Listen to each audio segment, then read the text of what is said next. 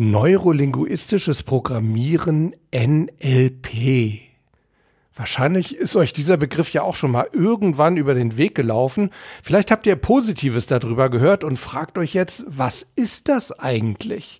Oder ihr habt Negatives gehört und fragt euch, stimmt das denn wirklich, dass damit Menschen manipuliert werden? Ist das denn tatsächlich eine Art der Gehirnwäsche? All diese Fragen klären wir heute in dieser Folge, also bleibt auf jeden Fall dran.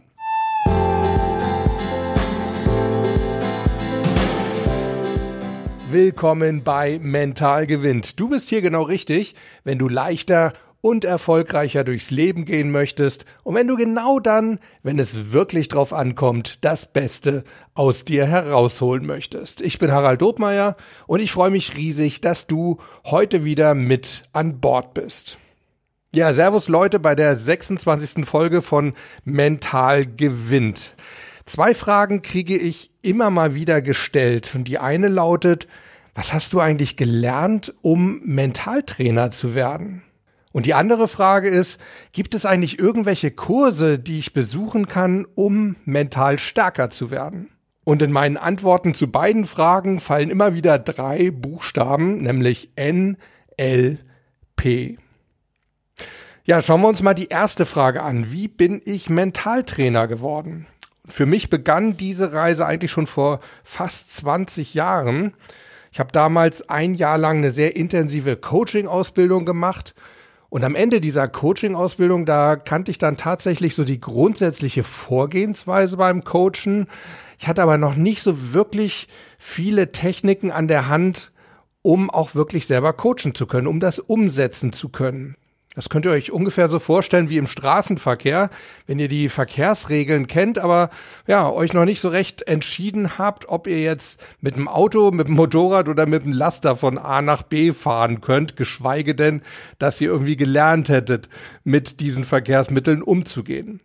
Aber das ist ja auch irgendwo eben genau ein Vorteil einer Coaching-Ausbildung. Man lernt also viele verschiedene Konzepte kennen und bei mir war eben unter anderem das neurolinguistische Programmieren, kurz NLP, dabei. Und unter anderem wurden wir in dieser Coaching-Ausbildung eben auch in die Grundannahmen des NLP eingeführt, die mir wirklich sehr gut gefallen haben, mit denen ich mich einfach sehr gut identifizieren konnte. Und so habe ich dann einige Zeit nach meinem Coaching-Studiengang eine NLP-Ausbildung begonnen. Und zwar erst eine Practitioner-Ausbildung in Frankfurt und dann eine Master-Ausbildung in Zürich, in der schönen Schweiz. Practitioner und Master, was das genau ist und worin die sich unterscheiden, das schauen wir uns später nochmal an. Ihr könnt euch das ungefähr so vorstellen, wie wenn ihr euch zu Hause eine Werkstatt einrichten wollt. Das erste, was ihr da wahrscheinlich machen werdet, ist, ihr kauft euch irgendwie so ein Grundset an Werkzeugen, ne? irgendwie von Bosch oder Black Decker. Nicht, dass ich da wirklich von Ahnung hätte, aber die zwei Firmen, die fallen mir jetzt gerade ein. Also ihr kauft euch irgendwie eine Grundausrüstung an Werkzeugen und für mich war das im Coaching das NLP. Es hat mir so einen Grundsatz an Tools an die Hand gegeben. Ja, und was macht ihr, wenn ihr dann eure Werkzeuge gekauft habt? Ihr probiert sie aus und ihr schaut auch, ja, welche liegen mir, welche kann ich besonders gut bedienen und welche sind besonders gut geeignet für die Zwecke, die ich so vorhabe, also die Sachen, die ich basteln will oder im Coaching eben die Anliegen meiner Klienten. Also wenn ich zum Beispiel viel Holzarbeiten mache als Bastler, dann werde ich mir wahrscheinlich Sägen besorgen und Bohrer und Oberfräsen. Das Wort fällt mir gerade so ein. Keine Ahnung, wo das herkommt. Im Coaching könnte es zum Beispiel sein, wenn ihr vorhabt, viel mit Sportlern zu arbeiten, dann werdet ihr euch vielleicht mit Ankertechniken oder mit Visualisieren oder Trancearbeit beschäftigen wollen. Und dann werdet ihr euch da eben auch entsprechend weiterbilden. Also ihr könnt euer Grundset jederzeit entsprechend um nützliche Werkzeuge erweitern. Bei mir war das zum Beispiel eben in Richtung Hypnose und EMDR und provokative Therapie. Die fallen mir jetzt gerade so spontan ein. Ich finde generell einfach wichtig für einen Coach, dass er eine gewisse Vielfalt an Werkzeugen hat. Und zwar nicht, damit er möglichst viele Zertifikate an der Wand hängen hat. Das finde ich immer eher suspekt. Können wir später gerne auch nochmal drüber reden. Das finde ich ganz, ganz schrecklich. Aber noch schrecklicher finde ich es, wenn ich Kollegen erlebe oder von denen berichtet bekomme, die so ihre Lieblingsmethodik, möglicherweise auch die einzige, die sie beherrschen, so gewaltsam über jedes Klientenanlegen so drüber stülpen, nur weil sie sich selbst damit eben am sichersten fühlen. Also ich kann da wirklich nur sagen, Vielfalt ist wichtig und in Sachen Vielfalt ist NLP eben wirklich eine sehr, sehr gute Basis.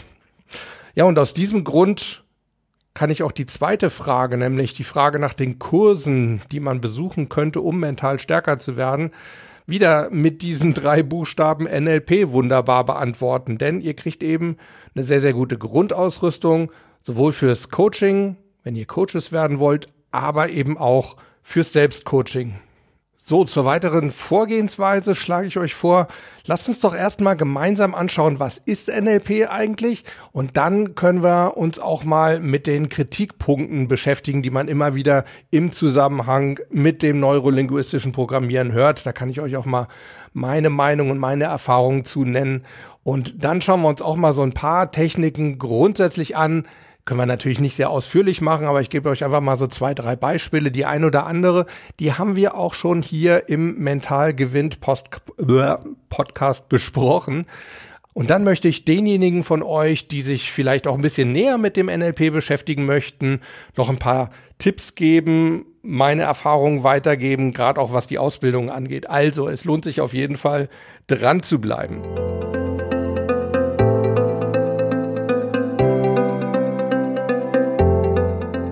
Starten wir mal damit, was ist NLP eigentlich? Erstmal, was bedeutet das? NLP, hatte ich ja schon gesagt, steht für neurolinguistisches Programmieren. Und zunächst mal ist das Ganze ein Modell des menschlichen Erlebens und Verhaltens, ja, und des Kommunizierens.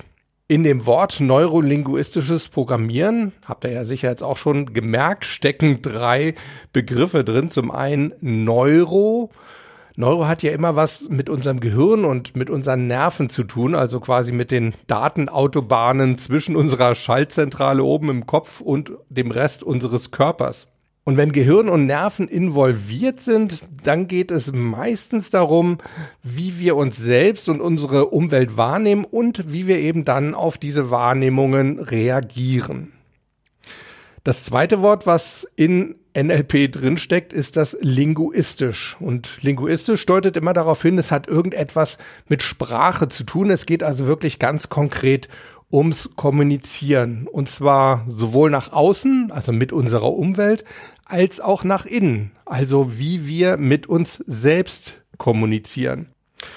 Ja, und dann kommen wir zum dritten Punkt, vielleicht das Überraschendste für einige, das Programmieren. Wenn wir Programmieren hören, dann denken wir ja meistens an Computer. Und da liegen wir auch gar nicht so falsch, denn irgendwo ist unser Gehirn eine Art Computer, aber einer, der sich ja ein Leben lang eigentlich selbst programmiert. Wir hatten ja in Folge 3 schon mal kurz darüber gesprochen, wie unser Gehirn funktioniert oder wie wir ticken und hatten auch festgestellt, dass durch Erleben eben sich ständig neue Synapsen bilden. Man könnte also sagen, unser Programm, unser Persönlichkeitsprogramm wird immer weiter geschrieben. Also ungefähr so wie bei Windows. Es gibt ständig Updates. Nur mit dem Unterschied, dass unser eigenes Neuroprogramm meistens recht gut funktioniert und die Updates nicht dauernd zu Abstürzen führen. Meistens jedenfalls. Also wie gesagt, es findet ständig automatisch statt, dieses Programmieren. Man könnte sogar sagen, es findet vegetativ statt. Aber wir können eben auch bewusst darauf Einfluss nehmen, wie wir programmiert werden oder wie wir uns programmieren. Und das ist genau das, was das NLP mit Programmieren meint. Ja, und genau da setzt eben auch der Hauptkritikpunkt am NLP an. Man hört häufig NLP, das dient der Manipulation und das ist eine Art der Gehirnwäsche. Ich kann dazu nur sagen, wir können alles, was wir verändern können, sowohl zum Guten als auch zum Schlechten verändern oder nutzen. Nehmen wir mal so ein Beispiel aus der Medizin. Ein Muskelrelaxanz, das könnt ihr einnehmen zur Entspannung von Muskelpartien und dadurch eben zur Einleitung eines Heilungsprozesses. Ihr könnt es aber auch deutlich überdosieren und dann kann es sogar tödlich sein. Ganz klar. Und viele Techniken im NLP, nein, die können nicht tödlich sein, aber die sind durchaus sehr, sehr mächtig und ja, gebe ich zu, werden durchaus auch von den falschen Menschen manipulativ eingesetzt. Das heißt, sie werden missbraucht. Ihr braucht aber keine Angst zu haben. Grundsätzlich setzen die ganzen NLP-Techniken euren freien Willen nicht außer Kraft. Und die grundsätzliche Absicht des NLPs ist eindeutig eine positive. Es geht nämlich um Persönlichkeitsentwicklung. Es geht darum, wie wir unsere Leistungsfähigkeit steigern können. Es geht um eine positivere Grundeinstellung uns selbst gegenüber und unserer Umwelt. Es geht darum, dass wir lernen, uns selbst und unsere Persönlichkeit anzunehmen, uns ja zum einen zu akzeptieren, aber eben auch wirklich selbst zu lieben und wertzuschätzen. Und es geht darum, eine bessere Kommunikation mit uns selbst und mit unserer Umwelt aufzubauen und unterm Strich, ja, es geht um die Steigerung unserer Lebensqualität. Ein weiterer Kritikpunkt, der immer wieder angeführt wird, NLP sei pseudowissenschaftlich. Interessanterweise kommt dieser Vorwurf immer von Psychologen. Ich habe da also auch wirklich schon viel mit Psychologen drüber debattiert. Ja, und der Hauptvorwurf ist dann immer NLP, das ist Scharlatanerie und es gibt keine wissenschaftlichen Studien für die Wirksamkeit und überhaupt so schnelle Veränderungen, wie das NLP behauptet, dass es sie erreichen kann, die, die kann es gar nicht geben. Also Leute, schauen wir uns das erste Mal an. Scharlatanerie, wissenschaftliche Studien. Da kann ich euch ganz klar mit drei englischen Worten oder Wörtern antworten, nämlich I don't care. Es ist mir im Grunde echt scheißegal. Ich setze persönlich NLP-Techniken ja bei weitem nicht nur ein, aber eben sehr, sehr oft und das nun wirklich schon seit 17 Jahren und ich würde das nicht machen, wenn es nicht funktionieren würde. Und ich will jetzt auch nicht unbescheiden sein, aber ich denke, der Erfolg meiner Arbeit, den mir auch meine Klienten immer wieder bestätigen, gibt mir da eben auch recht. In der Medizin sagt man immer, wer heilt, hat Recht. Und da frage ich mich, warum soll das nicht auch im Coaching und in der Persönlichkeitsentwicklung gelten? Brauchen wir denn wirklich immer wissenschaftliche Studien? Wenn eine Sache funktioniert und das NLP hat nun wirklich schon vielen Menschen geholfen, sowohl in Coachings als auch in der Selbstanwendung. Ich denke, da brauchen wir dann nicht mehr zu diskutieren, ob es irgendwie wissenschaftlich fundiert ist oder nicht. Und es wird ja keiner gezwungen, es zu benutzen. Ja, und dann der Vorwurf, schnelle Veränderungen, die können doch gar nicht so möglich sein. Ich kann euch nur sagen, ich habe es wirklich hundertfach erlebt, dass Klienten schon nach einer Session auf einmal völlig andere Sichtweisen auf ihr Problem hatten oder wir innere Blockaden mit NLP-Technik einfach wunderbar und auch wirklich dauerhaft bei ihnen gelöst haben. Lasst mich mal so ein bisschen ketzerisch sein. Für manche Psychologen, insbesondere Psychotherapeuten, mag das NLP ja durchaus bedrohlich wirken, denn ja, die lassen ja wirklich gerne auch in der Kurzzeittherapie ihre Patienten schon mal, ja, ich glaube bis zu 24 Mal, ne? Bis zu 24 Sessions kann eine Kurzzeittherapie umfassen und die nutzen Therapeuten auch gerne aus. Ja, und dann kommt da auf einmal so ein Coach daher, so ein NLP-Coach, der die Anliegen seiner Klienten zusammen mit seinen Klienten in kürzester Zeit möglicherweise wirklich in einer Session gelöst bekommt. Und da kann ich wirklich nur sagen, liebe Psychologen, erstens mal keine Angst, denn wir Coaches sind meistens auf ganz anderen Baustellen unterwegs. Wir wollen euch nichts wegnehmen. Wir machen keine Psychotherapie, wir machen Coaching. Also Atmet mal tief durch, schlagt keine hohen Wellen, macht einfach euren Kram so weiter wie bisher. Da kann jeder von halten, was er mag. Oder habt ihr irgendwie die Sorge, ihr Psychologen, dass eure Patienten euch irgendwann nicht mehr brauchen, weil sie ja sich auf einmal selber helfen können, weil sie es einfach gelernt haben, viele Probleme selbstständig zu lösen. Okay, dann habt ihr vielleicht wirklich ein Problem. Mir kommt das Ganze immer so ein bisschen wie in dieser einen Matratzenwerbung vor. Kennt ihr die? Mit diesem Matratzenklugscheißer? Ich habe mir eine neue Matratze gekauft. Hat mich ein Vermögen gekostet, aber Qualität hat halt ihren Preis, ne? Die beste jemals getestete Matratze kostet 199 Euro. Nee, nee, nee. Doch.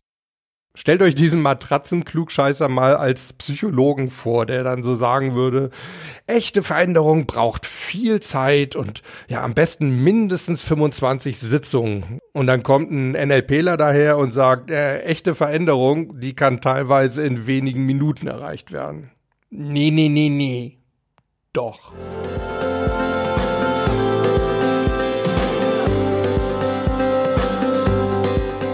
So Leute, bevor ich mich da jetzt weiter echauffiere, lasst uns damit lieber mal wieder aufhören und uns lieber die Frage stellen, wie ist denn NLP damals entstanden? Ich finde nämlich, das ist eine ganz interessante Geschichte.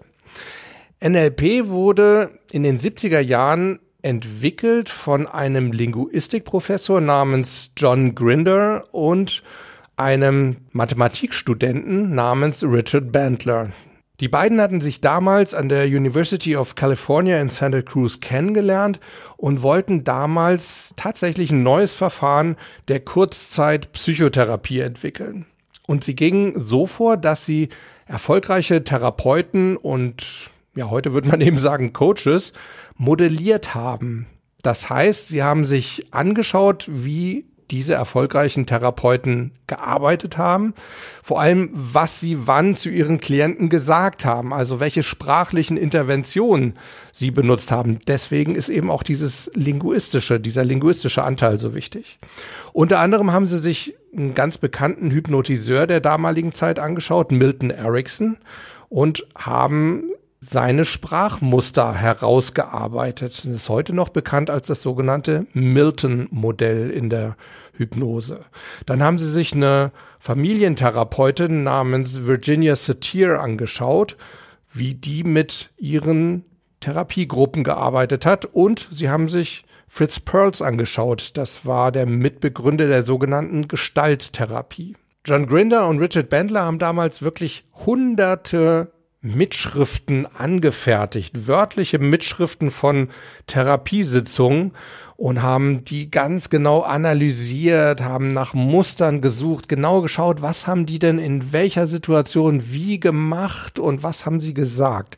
Und daraus haben sie dann eben letztendlich die Methodiken und Werkzeuge des NLP entwickelt. Und das vielleicht bekannteste NLP-Tool, das ist das Ankern. Haben wir uns ja auch schon mal angeschaut. Ihr könnt euch gerne nochmal die Folge Nummer 10 von Mentalgewinn anhören. Worum geht es beim Ankern? Es geht darum, einen bestimmten positiven Zustand abzuspeichern. Was meine ich mit Zustand? Also zum Beispiel, wenn wir sehr selbstsicher sind oder sehr entspannt oder sehr mutig. Und wie können wir so einen Zustand abspeichern in unserem Gehirn? Indem wir ihn mit einer bestimmten Sinneswahrnehmung verknüpfen, also zum Beispiel mit einem Wort oder einem Bild oder einem Gefühl. Sportler benutzen zum Beispiel viel eine Faust oder einen Klaps auf den Oberschenkel. Wie gesagt, in Folge 10 haben wir uns damit schon mal ausführlicher beschäftigt. Eine weitere sehr bekannte Technik des NLP ist das Reframing. Auch das haben wir uns schon mal angeschaut. Da seht ihr mal, was wir schon alles gemacht haben ne? in 25 Folgen vorher. Reframing, da geht es also darum, eine bestimmte Begebenheit oder eine Situation mit einem neuen Rahmen zu versehen, sie also in einem neuen, positiveren Blickwinkel zu betrachten. Eine weitere, auch außerhalb des NLP sehr häufig benutzte Technik, die aber aus dem NLP kommt, ist das sogenannte Pacing and Leading. Und dabei geht es darum, sich auf einen Menschen zunächst mal einzustellen, indem man ihn spiegelt, also sich sehr, sehr ähnlich verhält, indem man seine Körperhaltung einnimmt, ein ähnliches Bewegungs- und Sprechtempo benutzt, vielleicht sogar seine Bewegungen so ein bisschen unauffällig äh, imitiert. Das ist dann das Pacing. Und danach geht es dann darum, sein Gegenüber genau dort abzuholen und mitzuziehen, zum Beispiel in einen energetischeren Zustand. Also zum Beispiel, indem man selber auf einmal dynamischer wird, mehr Bewegung reinbringt, sich schneller bewegt, vielleicht auch lauter spricht. Und die Wahrscheinlichkeit ist relativ groß, dass unser Gegenüber diese Veränderung unbewusst dann eben auch übernimmt und dadurch selber auch energetischer wird als Beispiel.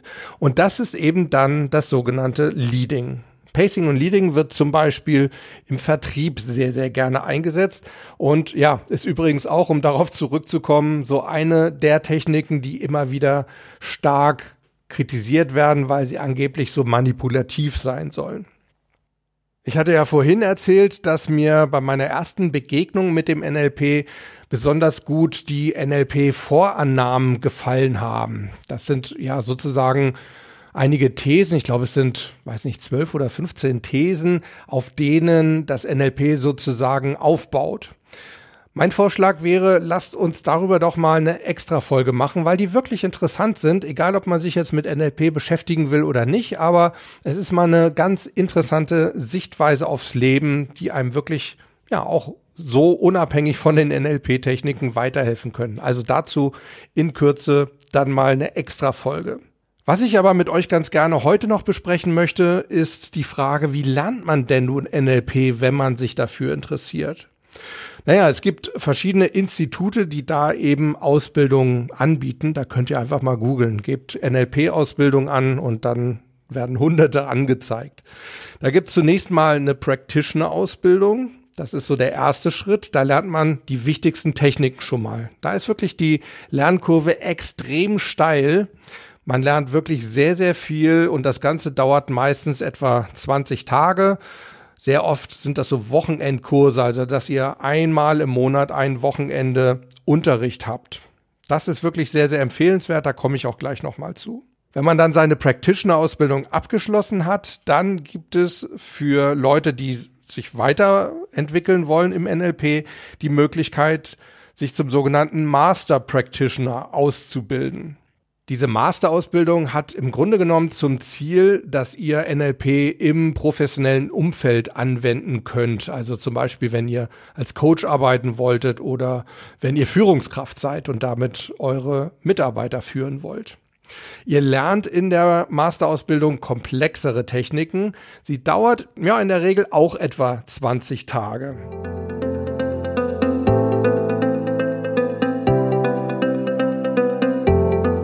So, und jetzt komme ich zu so ein paar Empfehlungen meinerseits, die wirklich so auf meinen eigenen Erfahrungen fußen.